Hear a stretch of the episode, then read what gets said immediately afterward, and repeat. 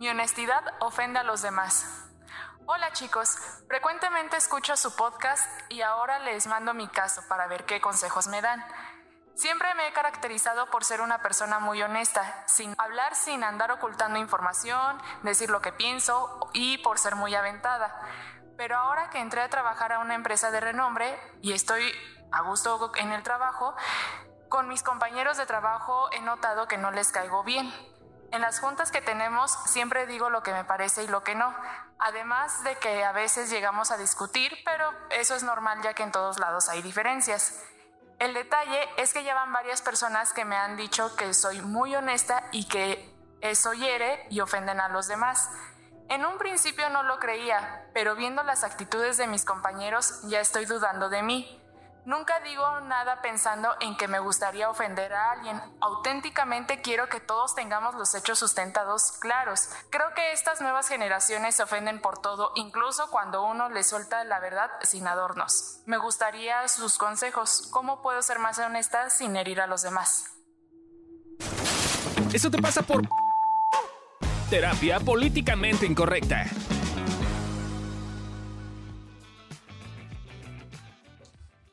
Hola, ¿cómo están? Bienvenidos a un nuevo episodio de Eso te pasa por... Y el día de hoy tengo un bonito equipo que les vamos a decir por qué te pasan las cosas. Están conmigo el día de hoy. Gabriela Ávila y Candy Godínez. Y bueno, muchachos, ya escucharon el caso. Este estuvo muy claro. No tuvimos mucho que este, discutir, encontrarle chichis a las hormigas, ¿no? Andarle inventando contexto. Exacto. No. Porque Amilcar tiene una gran frase que repítela cómo era. Ay, Honest- como, eh, eh, la, honestidad, la honestidad sin, sin empatía, empatía solamente es, violencia. es violencia. es algo violencia. así. Es decir, un poco creo que dado que la gente te está dando retroalimentación, ¿no? A veces de pronto no nos gusta escuchar la retro. Pero había, teníamos, bueno, yo te- tenía un amigo que siempre decía, eh, si una persona te dice que, em, que pareces caballo, eh, lo puedes mandar un poco a la chingada. Si dos personas dicen que pareces caballo, todavía puedes un poco medio mandar a la chingada. Si tres personas dicen que pareces caballo, güey, pon- cómprate una montadora y póntela porque entonces algo claramente la es. gente está viendo. Sí, sí. ¿no? Y creo que un poquito es este pedo, como de si claramente te están diciendo algo que estás siendo muy directa eh, y muy honesta, ¿no? Pues creo que valdría la pena empezar a, re- a revisar como qué te pasa que lo dices de esa manera. Según yo sí, y por otro lado, me parece, me parece que hay una como inventando a lo mejor, ¿eh? Eh, un poquito esta sensación de qué tanto te das cuenta que neta sí, a lo mejor sí, sí, sí eres agresiva o sí te sale agresivamente, ¿no? Y al no hacernos cargo como de esas sensaciones que nosotros tenemos y que, que por lo tanto mostramos a la gente, pues esa vez es la que también te jode. O sea, como que también te puede alejar de la gente y me parece que eso no, lo que, no es lo que quieres. O sea, tú es- escucho que ya no, o sea, como que te vas alejando de la gente y eso quizás pega en un en otra herida que tienes, ¿no? Como esta parte de pues abandono, Claro, mejor siempre estoy sola, eh, no tengo estoy amigos, sola, no tengo a No nadie. bien a la gente. Exacto. Porque es más que la gente se aleja de ella. Claro. No que ella se aleja de Yo tenía gente. una paciente ahorita que están diciendo estaba muy cagada porque yo tenía una paciente que llegó a consulta eh, y, me y me dijo que llegó a consulta porque justo un pedo así como que no tenía amigos y que como que siempre la corrían del trabajo, un pedo muy extraño. Eh, y entonces un día literalmente le dejé así que literalmente grabara, literal, o sea, de tarea como, como la interacción. No. Y entonces estaba muy cagado porque ella era mm, como de programación y como que, entonces como que siempre estaba como muy metida en, la, computadora y así. Ok, ok. Y ella era jefa, o sea, como que tenía mucha gente a su cargo. Y entonces se ve que llegó como un, uno de la gente que estaba a su cargo, como un chavito que medio que acababa de llegar a trabajar, eh, como, hola, ¿no? Y entonces ella decía, pues este, o sea, yo soy la, era como muy lineal, ¿no? Como yo soy la jefa, ese güey viene a pedirme ayuda, les resuelvo el pedo y punto. Y entonces ve que el güey le decía como, hola, no sé qué, y sí, tenía un pedo como, no sé cómo hacer esta madre, ¿no? Entonces le, le, le, o sea, le resolvía la duda.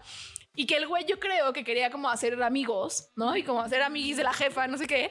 Y entonces como que se ve que se quedaba en la oficina ahí como a platicarle, ¿no?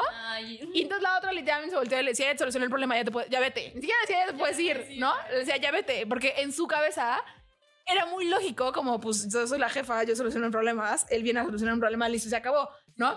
Pero claro, o sea, la a lo que voy con esto es la intención tenía sentido, solamente el tema, por eso, o sea, un poco por lo que dices, ¿no? Como yo quiero que, las, la- que, la- que todos como que estemos claros y haya claridad en el asunto, entendemos esa parte, solo el tema es que de pronto la forma puede salir violentamente y puede salir agresivamente y además el otro, uno, ni lo va a tomar y dos, pues vas a quedarte sola y vas a alejar gente, la neta. Sí, porque no hay como tantas formas de interpretar el que digas una cosa. O sea, el común, ajá, el, ajá. o sea, el común no es como decir, ah, a lo mejor y tuvo un mal día, ah, a lo mejor y, o sea, no sé, pues, o Sí, sea, no, sí, no te detienes a ver esas cosas. ajá. Entonces, pues como Benisa, pues sí es medio ojeta y pues ya me mandó a chingar a mi madre, entonces pues ya también para qué estoy en su espacio, ¿no? Entonces, bueno, está bueno que tomes la retroalimentación. Creo que es lo que nos dices, ¿no? Como, híjole, em- empezar a pensar como que el problema soy yo. No creo que sea el problema, sino como empezar a ver, ah, ok, ¿qué me pasa que digo así? ¿Cómo digo las cosas que la gente llega, le llega ese mensaje y tiene, tiene esa percepción. de mí, ¿no? Y me dan esa re- retroalimentación, porque es lo bonito de vivir en un mundo que tenemos gente que nos va a decir lo que nosotros no podemos ver de nosotros mismos. Entonces, si quieres solucionar el tema, sí creo que tiene que ver con eh, empezar a ver, uno, de qué manera lo dices, y yo también te diría, dos, ¿para qué lo quieres decir como tan brutalmente y tan honestamente, no? De pronto eso puede ser inclusive una como ilusión medio de control, como a huevo, si digo las cosas súper claras, pues ya controlo todo y un poco ya me limpio las manos porque yo ya dije las cosas claras, ¿no? Pero también es ver como para qué y desde qué lugar quieres decir las cosas de esa manera. Ver poquito también el contexto. Igual y no siempre es necesario que digas las cosas tan, o sea, así, tan directas y tan claras, ¿no? Entonces también igual como ponte a ver un poquito ahí el contexto para que revises. Y pues ya. Sí, ¿no? Y más bien es como, de verdad, nosotros siempre decimos como si necesitas apoyo en ese tema, como dar, eh, o sea, como esa interacción social que quieres, ¿no? Pues siempre se vale dejarte acompañar porque de verdad sentimos que lo tenemos que hacer solos o cambiar de actitud y entonces eso va a resolver la situación. Pues a lo mejor y sí, pero también creo que es recomendable que te dejes apoyar por alguien, dado que no lo estás viendo o no estás encontrando otra solución diferente. Entonces, pues nada, nosotros te invitamos que vengas a Evolución y nos avisas qué, tan, qué, qué has hecho, pues, para que, pues no, para que te podamos orientar. Y para si que también sientas tú más cerquita de la gente, porque pues, se siente feo sentirnos lejos de la gente y sentirnos sí. el, El ¿cómo se patito llama? feo, el patito patito feo, feo. eh, de la oficina. No está cool. Eh, Entonces, bueno, esperemos que eso te haya servido. A todos que han pasado por algo similar, que les haya servido. Eh, no olviden de mandarnos sus casos. No olviden seguirnos en todas nuestras redes sociales como arroba evolución terapéutica. Y nos escuchamos y vemos la próxima. Gracias. Bye. Bye.